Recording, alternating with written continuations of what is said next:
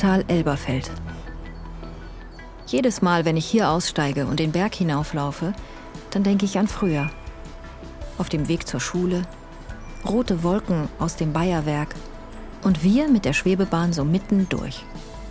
Und ein Geruch, den rieche ich jetzt noch. Ganz dick und schwer. Meine Mutter erzählt immer noch von einer Explosion irgendwann in den 90er Jahren, als in der ganzen Umgebung Fensterscheiben kaputt gingen. Und die Nachbarin, die hatte einen Hörsturz. Na, jetzt riecht man nichts mehr. Jetzt machen die hier andere Sachen. Ach, wer ich bin?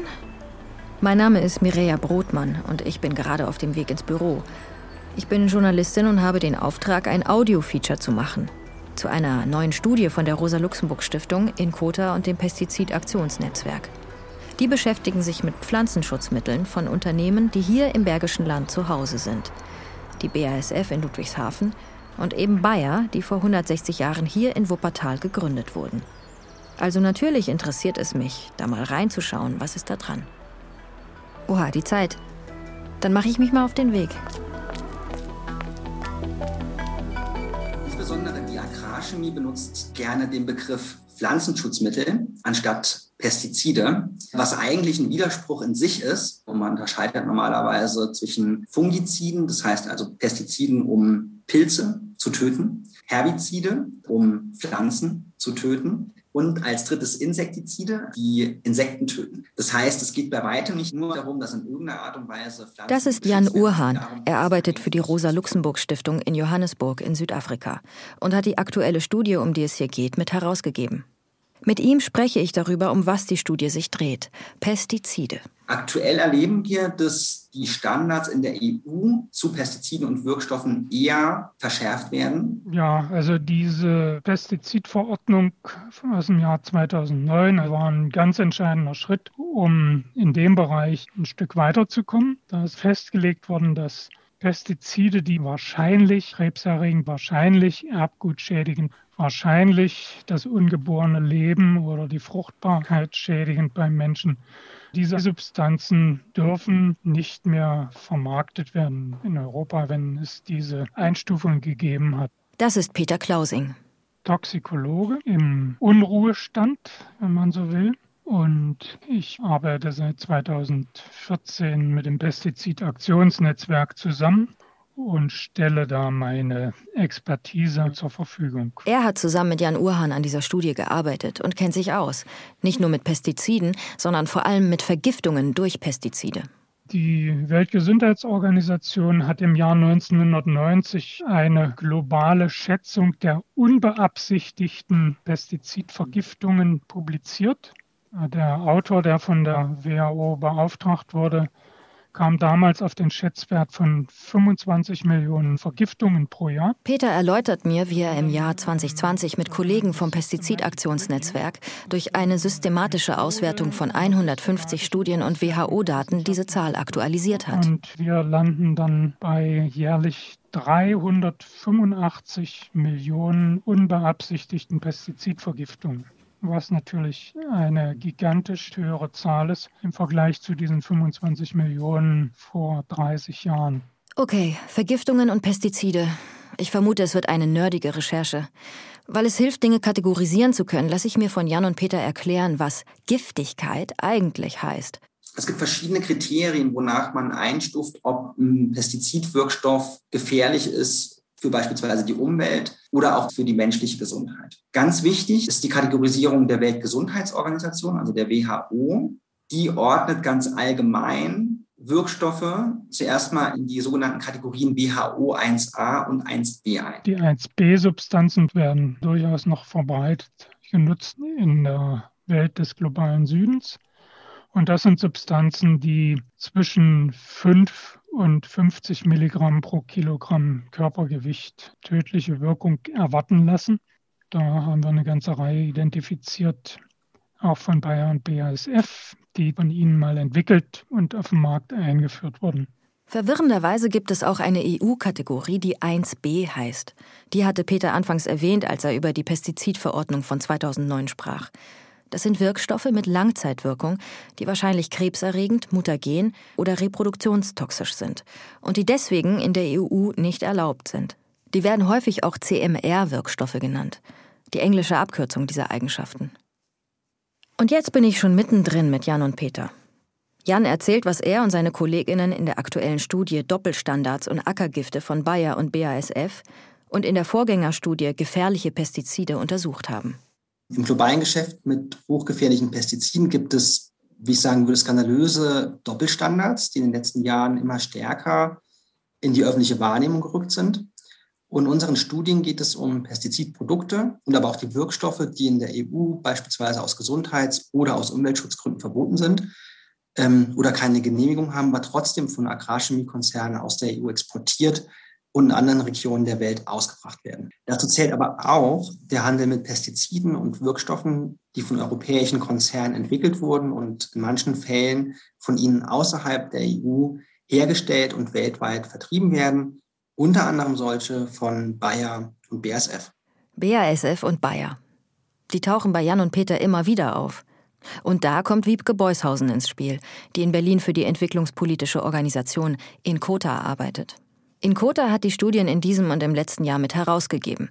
Und Wiebke erklärt mir, warum sie sich überhaupt mit den beiden deutschen Konzernen beschäftigt haben. Also man muss auf jeden Fall festhalten, dass Bayer und BASF zu den größten Agrarchemiekonzernen weltweit zählen. Also hinter ChemChina sind das die beiden Big Player im globalen Pestizidmarkt.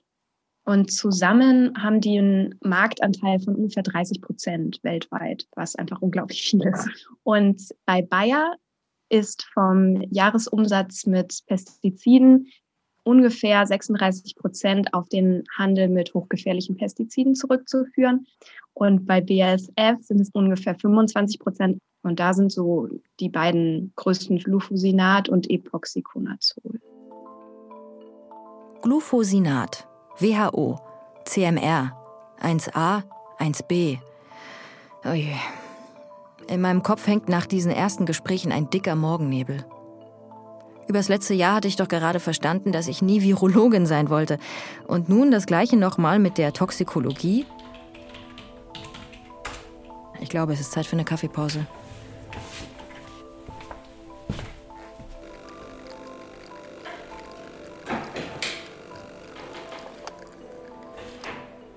Tödlich bei 5 bis 50 Milligramm pro Kilo Körpergewicht bei WHO 1b. Also das heißt, bei einem Körpergewicht von 70 Kilo sind das 3500 Milligramm. Also 3,5 Gramm. Also so viel wie ein Löffel Zucker?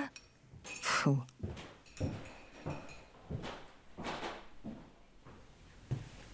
Okay, ich mache mich heute auf den Weg und lasse mir genauer erklären, was Jan und seine Kolleginnen in ihren Studien rausgefunden haben.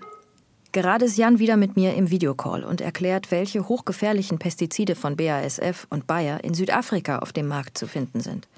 Dabei spricht er einerseits von Wirkstoffen. Das, das Urgestein, sozusagen der Urknall des Pestizids, worin festgelegt wird, wozu man dann das finale Pestizid einsetzen kann. Also ist es beispielsweise, hilft es gegen Pilze, hilft es gegen Insekten oder hilft es gegen sogenannte Unkräuter. Andererseits von Pestizidprodukten letztendlich das, was ich dann im Endeffekt auf mein Feld ausbringe. Das besteht immer aus einem oder aus mehreren Wirkstoffen und nochmal aus weiteren Stoffen, die dem Ganzen beigemischt werden. Beispielsweise, dass man es mischen kann mit Wasser und dann einfacher ausbringen kann. In unserer Recherche haben wir festgestellt, dass mindestens 16 Wirkstoffe von Bayern BSF auf dem südafrikanischen Markt sind die sich dadurch auszeichnen, dass sie hochgefährlich für die menschliche Gesundheit sind. Bayern BASF vermarkten sechs Wirkstoffe in ihren eigenen Produkten. Darunter sind vier Bayer-Wirkstoffe, wie beispielsweise der Wirkstoff Beta-Zyklotrin, der nach WHO hochgiftig ist, im eigenen Produkt Tempo SC, was vor allem im Weinbereich zum Einsatz kommt. Bei BASF sind es zwei Wirkstoffe, die hochgefährlich für die menschliche Gesundheit sind, die BASF in eigenen Produkten in Südafrika vertreibt. Das sind Epoxyconazol und Glufosinat. Glufosinat ist beispielsweise enthalten im Produkt Basta SL. Das kommt, Jan verbindet mich mit Colette Solomon, die für die südafrikanische Organisation Women on Farms arbeitet. Sie hat mit vielen Frauen zu tun, die auf Weinfarmen arbeiten, wo einige dieser Pestizide zum Einsatz kommen. So the first thing to say is that Der erste Punkt ist, dass die Mehrheit der Landarbeiterinnen Saisonarbeiterinnen sind, die oft nicht die gleichen Rechte und den gleichen Schutz haben wie festangestellte Landarbeiter. Zwar gäbe es Gesetze, die Farmer verpflichten, Schutzkleidung für ArbeiterInnen zur Verfügung zu stellen, aber die Mehrheit der Saisonarbeiterinnen hat diesen Schutz nicht. Sie haben weder Masken noch Handschuhe oder Gummistiefel. Sie haben gar keine Schutzkleidung. Sie tragen ganz normale Kleidung, die sie mit nach Hause nehmen und zusammen mit der Wäsche der restlichen Familie waschen. Der zweite Punkt ist der Kontakt mit den Pestiziden. Viele Frauen haben uns erzählt, dass die Farmer sie zwingen, direkt nach dem Ausbringen der Pestizide in die Weinberge zurückzukehren. Dort kommen sie direkt mit den Trauben und Blättern in Berührung, obwohl sie noch nass sind von den Pestiziden.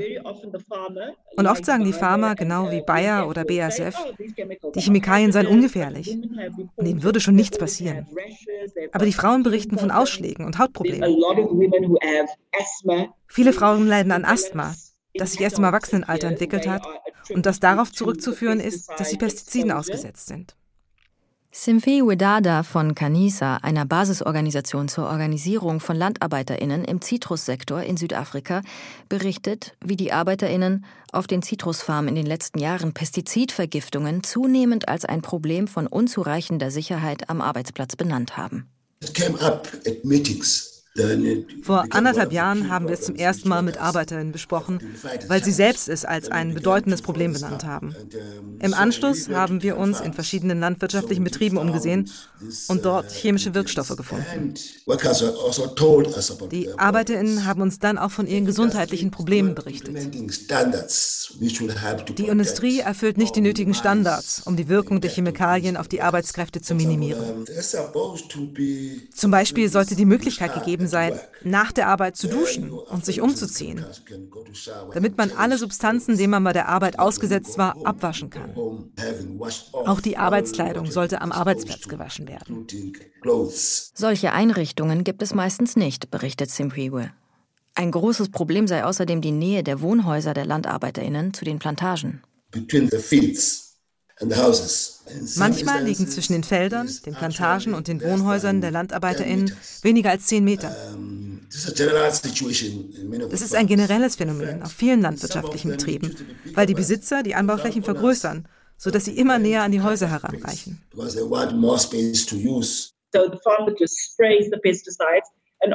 Wenn der Farmer seine Pestizide versprüht, gelangen sie durch offene Fenster und Türen natürlich auch in die Häuser. Draußen spielen die Kinder und atmen sie ein. Und auf der Leine hängt die Wäsche. Die Aufzählungen von Colette und Simfreeware hören gar nicht auf. Meine Notizen füllen einen Zettel nach dem nächsten. Unzureichende Aufbewahrung der Pestizide, kaum Trainings zum sicheren Umgang, entfernte Etiketten von Pestizidbehältern, sodass unklar ist, was drin ist.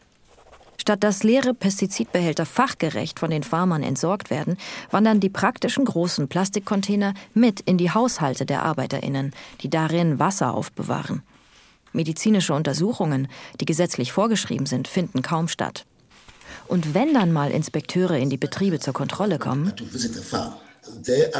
Oft bekommen die Arbeiterinnen und Arbeiter gesagt, sie sollen die Chemikalien verstecken. Meistens läuft es so ab, dass die Regierungsbeamten einen Termin machen, das heißt, die Farmer sind schon vorgewarnt und können vorher aufräumen. Und das tun sie dann auch. Wenn die Inspektoren kommen, reden sie zuerst mit den Chefs. Und die lassen sie dann noch mit drei, vier ArbeiterInnen sprechen. Oft benennen die Chefs selbst die ArbeiterInnen, mit denen sie reden dürfen. Wir dürfen die Machtverhältnisse auf den Farmen nicht vergessen. Wer den Chefs ausgeliefert ist, wird nicht schlecht über sie reden.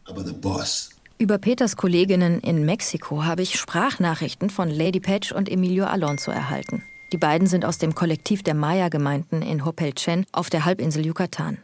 Sie berichten, wie der steigende Pestizideinsatz ihre Arbeit als Imker und Kleinbauern verändert.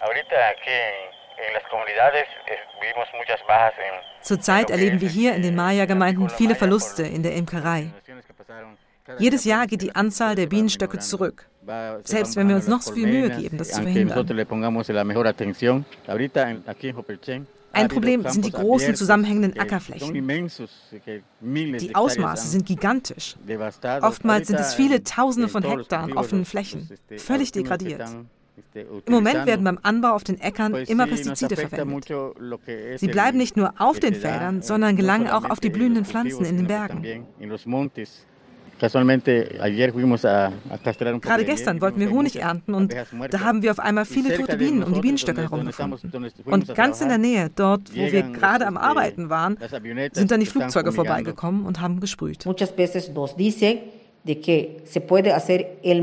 Es heißt dann immer, sie würden eine sichere Anwendung gewährleisten. Aber das geht nicht. Denn die Wirkstoffe verteilen sich in der Umwelt. Diese Ausbreitung kann niemand kontrollieren. Mit der Luft werden die Pestizide über lange Strecken geweht. Zurzeit haben wir große Probleme mit der Kontamination unseres Wassers. Die Pestizidrückstände verteilen sich. Wenn der Regen kommt, dann gelangen die Pestizide in die Böden und in das Grundwasser. Wir sehen also, dass diese Pestizide ein akutes Risiko für unser Leben darstellen. Wissenschaftlich ist das noch nicht bewiesen, aber durch unsere täglichen Beobachtungen fällt uns auf, dass es immer mehr Krankheiten gibt. Neue Krankheiten, die es so vorher bei uns gar nicht gab.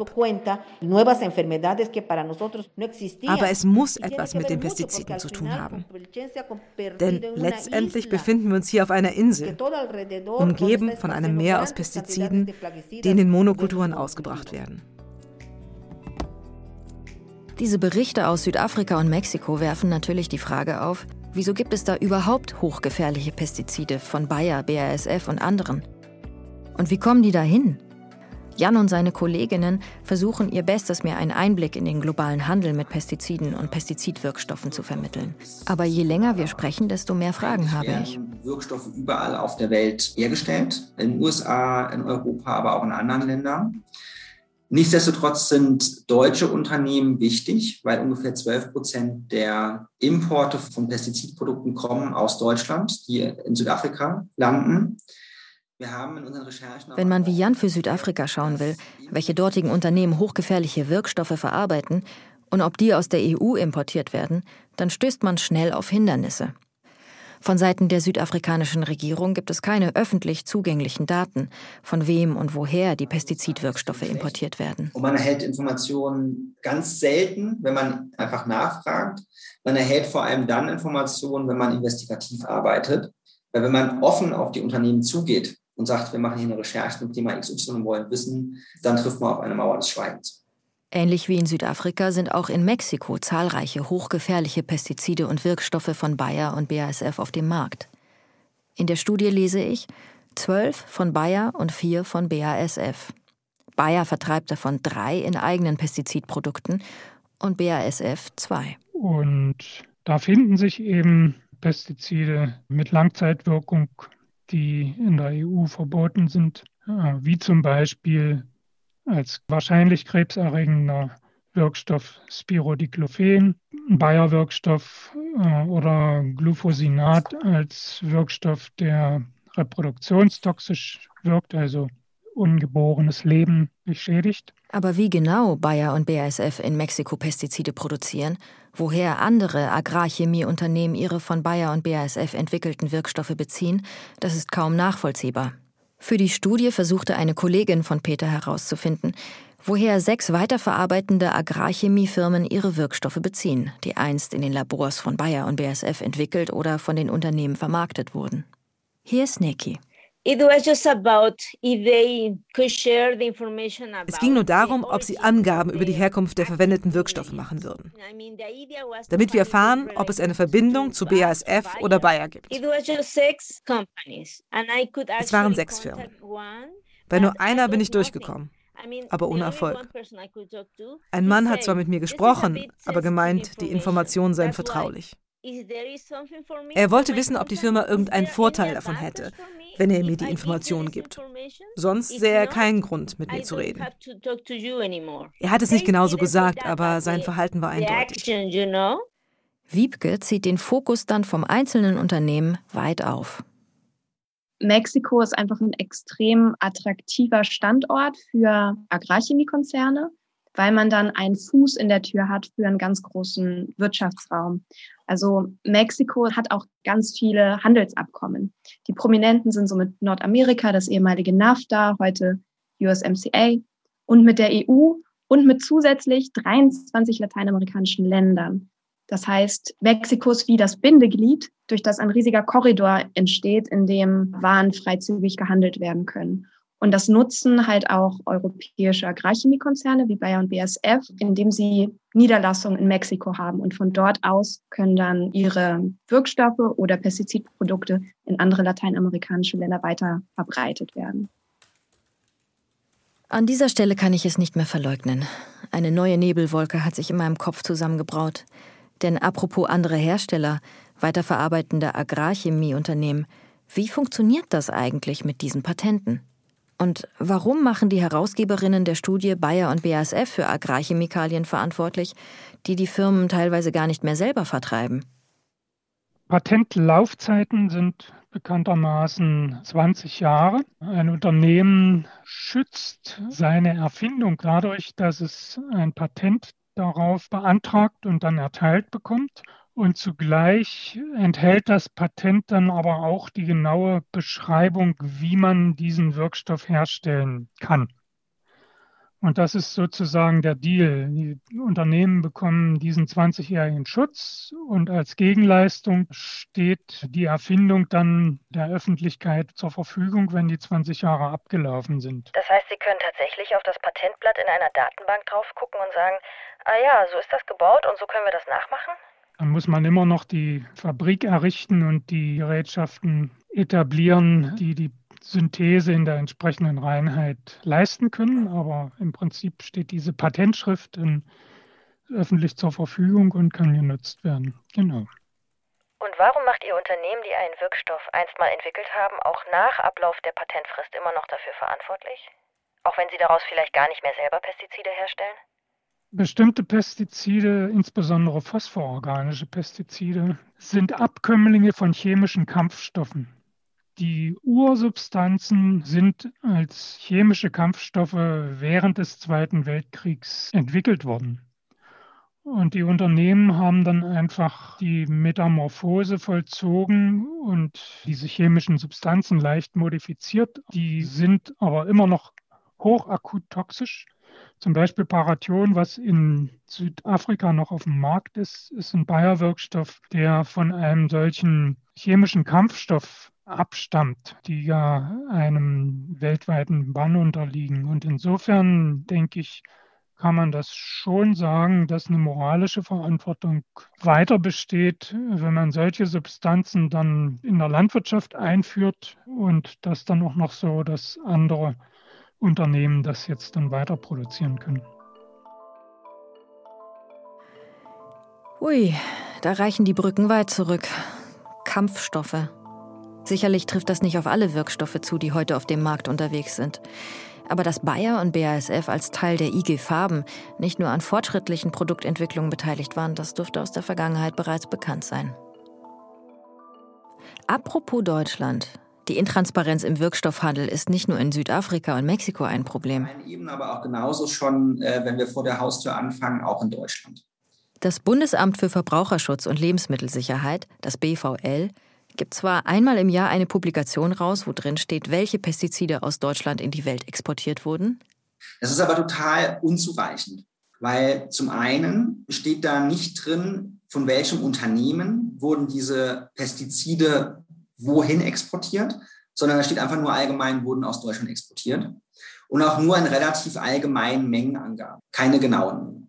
Und das große Problem ist, dass diese Statistik nur Wirkstoffe erfasst in Produkten, also in Pestiziden selbst drin. Das heißt, der gesamte Handel mit Wirkstoffen ist darin gar nicht erfasst. Und dann erinnere ich mich, dass Peter im Interview von wichtigen internationalen Konventionen sprach, die den Handel mit hochgefährlichen Pestiziden verbieten und regulieren. Vielleicht gibt es auf dieser internationalen Ebene Hoffnung. Da gibt es das Stockholmer Abkommen. Für persistente organische Pollutants, also umweltverunreinigende Stoffe. Da sind 18 Pestizide gelistet und es geht da, wie der Name sagt, um Pestizide, die sehr persistent sind. Und ein zweites, das Rotterdamer Abkommen mit der sogenannten PIC-Liste. Die ermöglicht es importierenden Ländern, insbesondere im globalen Süden, äh, den Import solcher Pestizide, die da gelistet sind, zu verbieten. Da befinden sich insgesamt 52 Substanzen drauf, von denen 35 Pestizide aus Gesundheits- und Umweltgründen gelistet sind. Das ist gemessen an vielen Pestiziden, die in der Welt herumgeistern, also das sind deutlich über 800 Wirkstoffe, natürlich eine sehr begrenzte Liste. Auch wenn wir wissen, dass bei diesen über 800 Wirkstoffen nicht alle so hochtoxisch sind wie die Pestizide, über die wir in unserem Bericht sprechen. Jan bringt das Problem nochmal auf den Punkt. Der gesamte internationale Markt ist aber hochgradig unreguliert. Nur ungefähr drei Prozent des Handels mit Wirkstoffen und Pestiziden sind überhaupt reguliert, international verbindlich. Der Rest sind vielleicht nationale Standards oder Regulierungen und vor allem sind es freiwillige Selbstverpflichtungen, die entweder eingehalten werden oder nicht, weil es in aller Regel gar keine Sanktionsmechanismen gibt. Das heißt, 97 Prozent des Handels mit Pestiziden und mit Pestizidwirkstoffen sind international nicht einheitlich reguliert. Das muss ich erstmal sacken lassen. Ist nicht bald Zeit für die Mittagspause? Noch nicht ganz? Der Blick nach Brasilien fehlt noch. Einmal frische Luft schnappen und weiter geht's.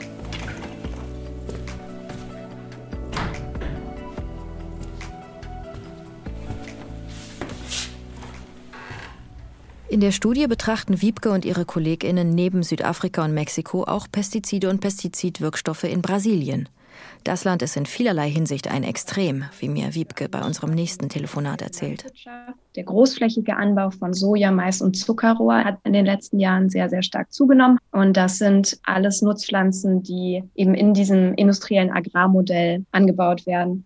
Dieses Modell hat sowas wie ein Dreiklang und der lautet ähm, erstens Pestizideinsatz, zweitens chemisch-synthetische Düngemittel und drittens gentechnisch verändertes Saatgut. Und dieser Dreiklang, den findet man ganz großflächig in der brasilianischen Agrarlandschaft, zum Teil mit verheerenden Auswirkungen auf Biodiversität und die Gesundheit der lokalen Bevölkerung.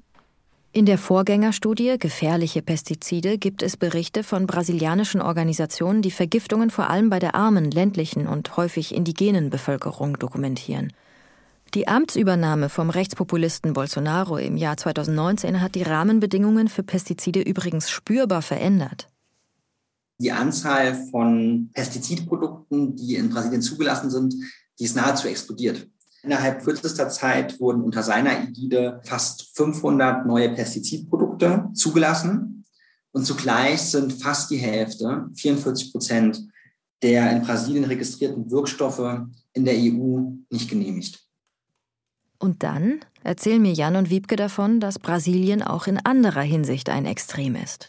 Es gibt in Brasilien eine Datenbank des brasilianischen Landwirtschaftsministeriums, die heißt Agrofit. Und darin sind alle Pestizide und alle Wirkstoffe registriert, die in Brasilien genehmigt sind. Einerseits sieht man also, welche Pestizidprodukte mit welchen Wirkstoffen von welchem Hersteller angeboten werden. Nach unseren Recherchen gibt es in Brasilien mindestens sieben Wirkstoffe, die hochtoxisch sind, die Bayer und BASF in eigenen Produkten in Brasilien haben. Andererseits lassen sich aber auch Wirkstoffe, die Zutaten zu Pestizidprodukten, auffinden weil man hat echt ein kleines Suchfenster. Und dann siehst du genau, okay, in welchen Produkten ist das drin, wer hat den Wirkstoff hergestellt, wer hat ihn in Brasilien aufgekauft? Und da kommt auch manches zum Vorschein, was man sonst meistens nicht zu sehen bekommt. Und in unserer Studie haben wir das an dem Fall Phenamifos belegt denn das ist ein Wirkstoff, der von Bayer entwickelt wurde in den 70er Jahren und so als Nematizid eingesetzt wird, also als Bekämpfungsmittel gegen Fadenwürmer. Phenamifos wird von Bayer in Japan hergestellt, wird auch von Bayer nach Brasilien gebracht und formuliert und wird dann aber von einem US-amerikanischen Unternehmen mit dem Namen American Vanguard Corporation in Brasilien vertrieben. Ähm, das eine Produkt heißt Nemacur und das andere Produkt heißt Nemacur EC. Und das ist halt ein sehr brisantes Beispiel, weil es zeigt, dass Bayer durchaus an der Produktion von hochgiftigen Wirkstoffen profitiert, aber das Ganze nach außen nicht sichtbar ist. Die Hoffnung der Chemieunternehmen war wahrscheinlich, dass wir das gar nicht im Blick haben, sondern dass wir uns auf Pestizidprodukte, die von diesen Unternehmen an Landwirte verkauft werden, da nur untersuchen und nachverfolgen konnten. Und ich bin überzeugt, dass das für eine ganze Reihe anderer Wirkstoffe genauso belegbar wäre, wenn der ganze Handel mehr Transparenz aufweisen würde. In Brasilien kann man auch sehen, Transparenz allein reicht nicht aus, um die Bevölkerung wirksam vor Pestizidvergiftung zu schützen. Das zeigen zum Beispiel die ganzen neuen Zulassungen, die es seit 2019 gegeben hat. Und auch die Tatsache, dass das Sprayen von Pestiziden per Flugzeug nach wie vor erlaubt ist. Also es ist ein richtiger Schritt in die richtige Richtung, aber noch nicht die ausreichende Bedingung, weil da braucht es auch politischen Willen der Regierung. Aber es kann helfen, um Unternehmen auf ihre Missstände hinzuweisen. Hm, und was ist nun mit den Agrarchemieunternehmen selber? Na, ich glaube, jetzt ist erstmal Zeit für spätes Mittag.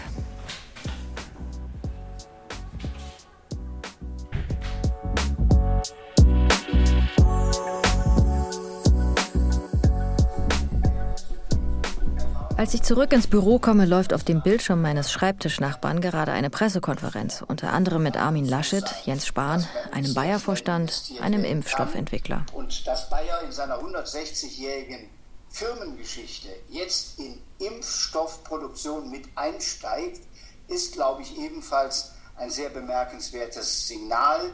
Der Forschungs-, Gesundheits- und Chemiestandort kann damit gestärkt werden und wir haben alle ein neues Bewusstsein für das Erfordernis von Gesundheitsschutz, das vielleicht vor ein paar Jahren noch nicht so verbreitet war. Und Später in diesem Jahr soll am Wuppertaler Bayer-Standort also die Covid-19-Impfstoffproduktion anlaufen. Erfreulich eigentlich, Impfstoff direkt hier aus dem Bergischen Land. Doch das mit dem ganz neuen Bewusstsein für den Gesundheitsschutz, von dem Armin Laschet da spricht, tja, ich muss dran denken, was Peter und Jan mir aus dem Jahr 2013 erzählt haben. Es hatte ein Treffen zwischen Bayer, BASF und Syngenta und einer Reihe von Nichtregierungsorganisationen gegeben, wo es darum ging, Pestizide besonders hoher akuter Toxizität, also diese WHO-Klasse 1a, 1b, freiwillig vom Markt zu nehmen. Und da hatte man sich dann auch geeinigt. Äh, die Unternehmen hatten sich verpflichtet, im Juni 2013 bis Jahresende alle Wirkstoffe, die so klassifiziert sind, äh, vom Markt zu nehmen. Das heißt, ab 2014 sollte keines dieser Unternehmen mehr diese Wirkstoffe im eigenen Portfolio haben. Wir haben uns dann jetzt für dieses Jahr nochmal angeschaut, wie sieht es denn da eigentlich bei diesen Unternehmen aus und festgestellt, dass diese Selbstverpflichtung nur unzureichend umgesetzt wird. Bayer beispielsweise hat zwei Wirkstoffe in eigenen Produkten weiterhin in seinem Portfolio. Da ist einmal Megacyclotrin und äh, Bayer vertreibt in, in Südafrika, Brasilien und auch in Mexiko weiterhin eigene Produkte, die diesen Wirkstoff enthalten. Und zum Zweiten der Wirkstoff Mediocarb, der von Bayer weiterhin in eigenen Produkten in Neuseeland vertrieben wird. Zum Dritten stellt offensichtlich Bayer weiterhin den Wirkstoff Finamifos her. Das zeigt ganz deutlich, dass diese freiwilligen Selbstverpflichtungen natürlich nie Gesetze, verbindliche Abkommen ersetzen können, weil es ist eine Selbstverpflichtung. Und entweder halten die Unternehmen diese Selbstverpflichtung ein oder eben nicht. Und mir ist tatsächlich kein einziges Beispiel bekannt, wo man Unternehmen, weil bestimmte Standards sich vielleicht irgendwie verändert haben oder was auch immer, freiwillig einen Wirkstoff oder ein Produkt vom Markt genommen hat. Peter erzählt vom Beispiel Epoxyconazol, ein Fungizid von BASF, das weltweit häufig eingesetzt wird im Getreide-, Bananen- und Kaffeeanbau. In der EU ist es inzwischen nicht mehr zugelassen, aber in den drei Ländern der Studie, Südafrika, Mexiko und Brasilien, ist es weiterhin auf dem Markt.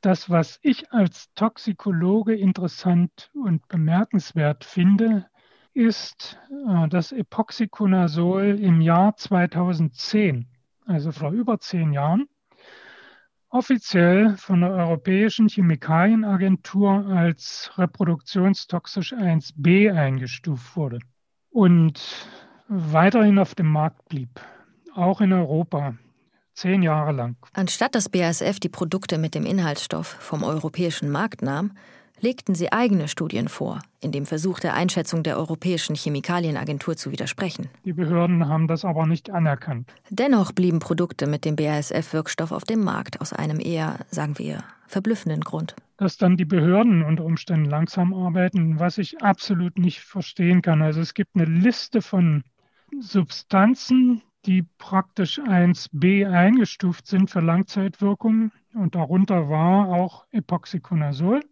die immer wieder verlängert werden, weil die Ressourcen der Behörden nicht reichen, um die Bewertung abzuschließen. Als sich dann nach zehn Jahren abzeichnete, dass das Produkt aus Gründen des Gesundheits- und Umweltschutzes tatsächlich keine weitere Genehmigung in der EU erhalten würde, zog BASF im Frühjahr 2020 den Antrag auf Weiterzulassung in der EU zurück. Und so ist der Wirkstoff zwar nicht mehr auf dem Markt, aber dem expliziten Verbot in der EU gerade noch entgangen. Also wenn man jetzt die Abverkaufs- und Aufbrauchsfristen mit einrechnet, dann ist man bei elf Jahren, wo auch die EU-Bevölkerung äh, diesem gefährlichen Stoff kontinuierlich ausgesetzt war, wieder besseren Wissens. Und wo ich mich selbst auch frage, wie kann ein Unternehmen, was sich auf diese Rücknahme der akuttoxischen Stoffe, über die wir vorhin gesprochen haben, sich einlässt, wie kann es ruhigen Gewissens äh, solche hochgefährlichen Substanzen in ihrer Langzeitwirkung weiter vermarkten. Auch mehr so lange. Tschüss.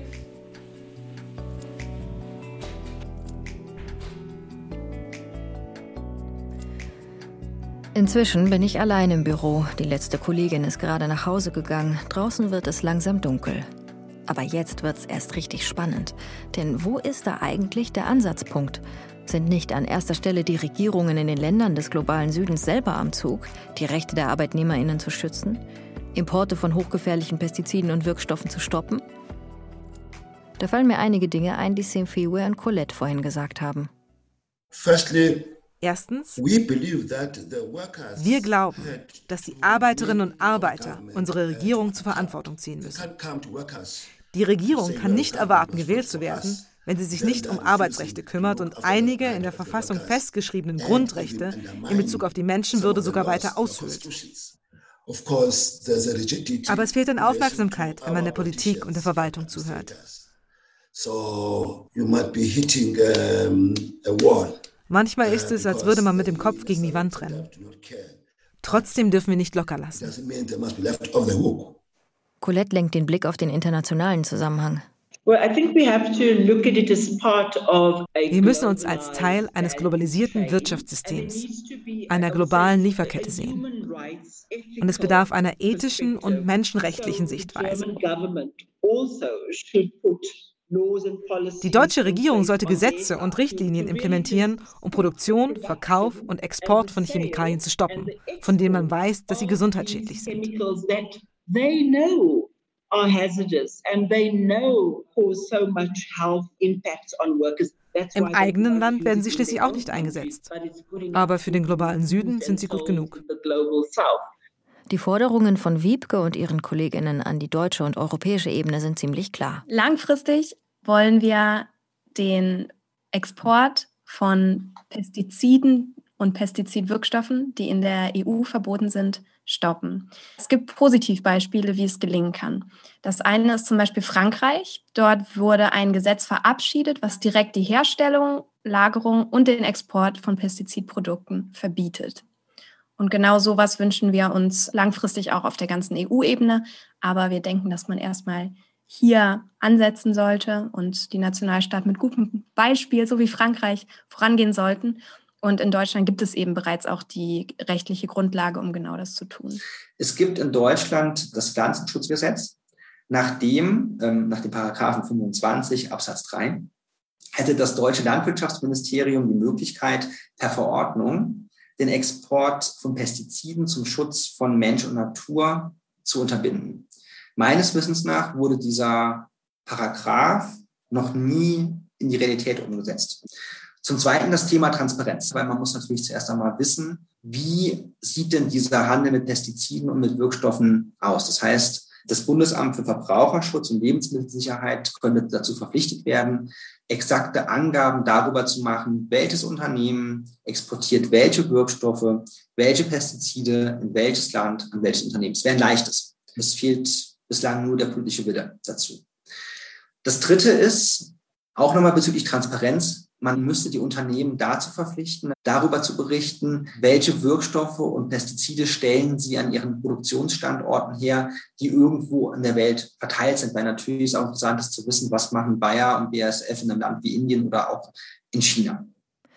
Und natürlich fehlt noch die EU.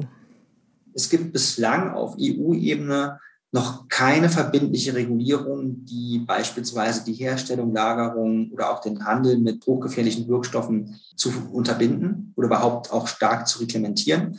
Es gibt eine neue EU-Chemikalienstrategie, die wurde in ihrem Entwurf im Oktober 2020 veröffentlicht. Die ist aber noch nicht durch und es ist noch vollkommen unklar, wie die im Endeffekt en Detail aussieht. Es wäre wünschenswert, dass diese Strategie in ihrer Umsetzung möglichst allumfassend ist und möglichst alle hochgefährlichen Pestizidwirkstoffe mit einbezieht und eben den Export dieser Wirkstoffe aus der Europäischen Union verbietet. In meinem Kopf höre ich schon die Replik, dass Verbote und Einschränkungen der Geschäftstätigkeiten von großen Konzernen nur dazu führen, dass Arbeitsplätze verloren gehen, dass die Produktion nach China verlegt wird, und die Realität sieht ja auch so aus. In den letzten drei Jahren haben Bayer und BASF jeweils einen weltweiten Abbau von mehreren tausend Stellen angekündigt. Und betroffen davon ist auch das Werk in Wuppertal. Nichtsdestotrotz ist weiterhin auch die USA oder auch die EU ein immens großer Standort in der Wirkstoff- und auch in der Pestizidproduktion. Das Zweite ist auch eine Vielzahl von Unternehmen in den USA oder auch in der EU haben natürlich auch weltweit ihre eigenen Fabriken. Sie haben aber ihre Hauptsitze in Deutschland oder in der Schweiz oder, oder in den USA. Das heißt, sie entfallen also auch unter die Rechtsprechung der Regierung in den entsprechenden Ländern. Und damit hat man also auch die Möglichkeit zu reglementieren, was sie da tun. Eine andere Kritik, die ich bei Social-Media-Reaktionen auf die Vorgängerstudie zu gefährlichen Pestiziden aus dem letzten Jahr finde, ist, ein Exportverbot ist paternalistisch gegenüber den Ländern des globalen Südens. Sollen die Länder nicht selber entscheiden können, welche Pestizide und Wirkstoffe bei ihnen zum Einsatz kommen? Ich glaube, das hat überhaupt nichts mit Bevormundung zu tun, ganz im Gegenteil, weil es ist so irgendwie so eine neoliberale Sichtweise zu sagen, ja, wir sind alle auf einer Augenhöhe und alle entscheiden selbstbestimmt über ihre Regulierung, weil so ist es ja nicht.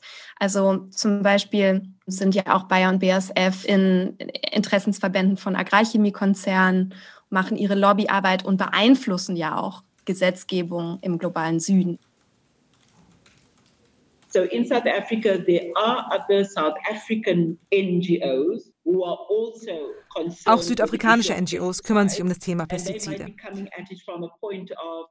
Dabei argumentieren sie mit Klimagerechtigkeit oder mit ökologischen Aspekten.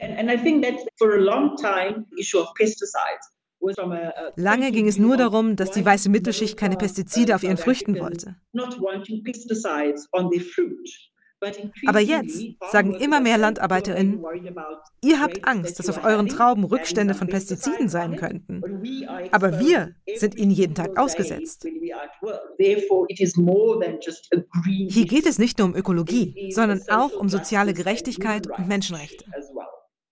Wenn Menschen von Armut und Arbeitslosigkeit betroffen sind, sind sie bereit, die schlimmsten Arbeitsbedingungen zu akzeptieren. So we ought to push uh, for accountability. Deshalb müssen wir darauf drängen, dass Unternehmen Verantwortung übernehmen für das, was sie tun. Es ist nicht okay, wenn sie Gewinne machen und dabei Menschen leben und die Umwelt zerstören.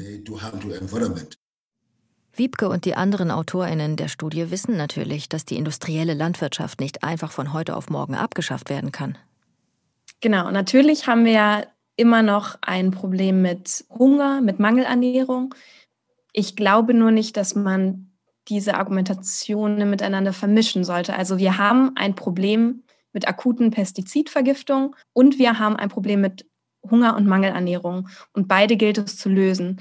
Und natürlich gibt es Alternativen. Das macht die ganze Sache ja auch irgendwie so dramatisch, weil 100 Prozent aller Pestizidvergiftung verhinderbar wären. Die wären alle vermeidbar. Wir sehen ja durch die biologische Landwirtschaft, wir sehen durch die Agrarökologie, dass es Alternativen gibt zur Schädlingsbekämpfung. Ob es jetzt über äh, Nützlinge ist oder Pflanzenöle oder Pilzsporen, aber das wäre jetzt noch mal ein ganz neues Kapitel. Es gibt so unglaublich viele Ideen. Es ist ein bisschen die Frage, wo auch Entwicklung und Forschung reinfließt. Aber ich meine, Pestizide sind ja auch ein recht neues Phänomen. Ich glaube, wir müssen uns von diesem Gedanken entfernen, dass wir nur über Gifte eine gesunde Ernährung erlangen können. Das ist irgendwie ein Widerspruch in sich.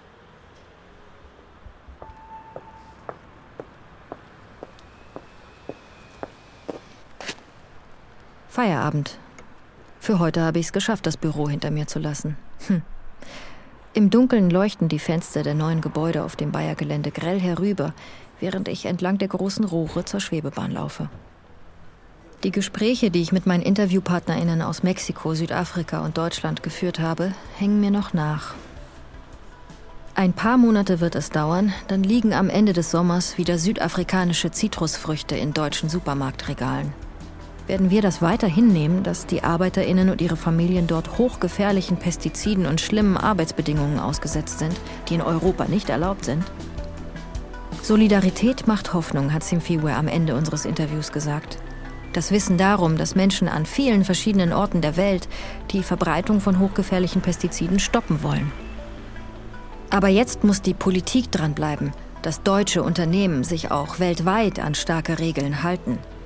Denn die Auswirkungen von hochgiftigen und langzeitschädigenden Pestiziden, die sind überall die gleichen. Egal ob in Wuppertal oder am Kap der Guten Hoffnung.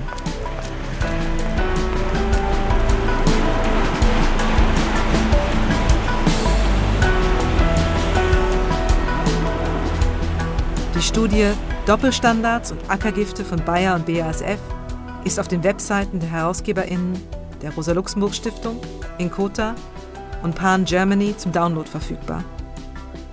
Dort findet sich auch die Vorgängerstudie Gefährliche Pestizide aus dem Jahr 2020.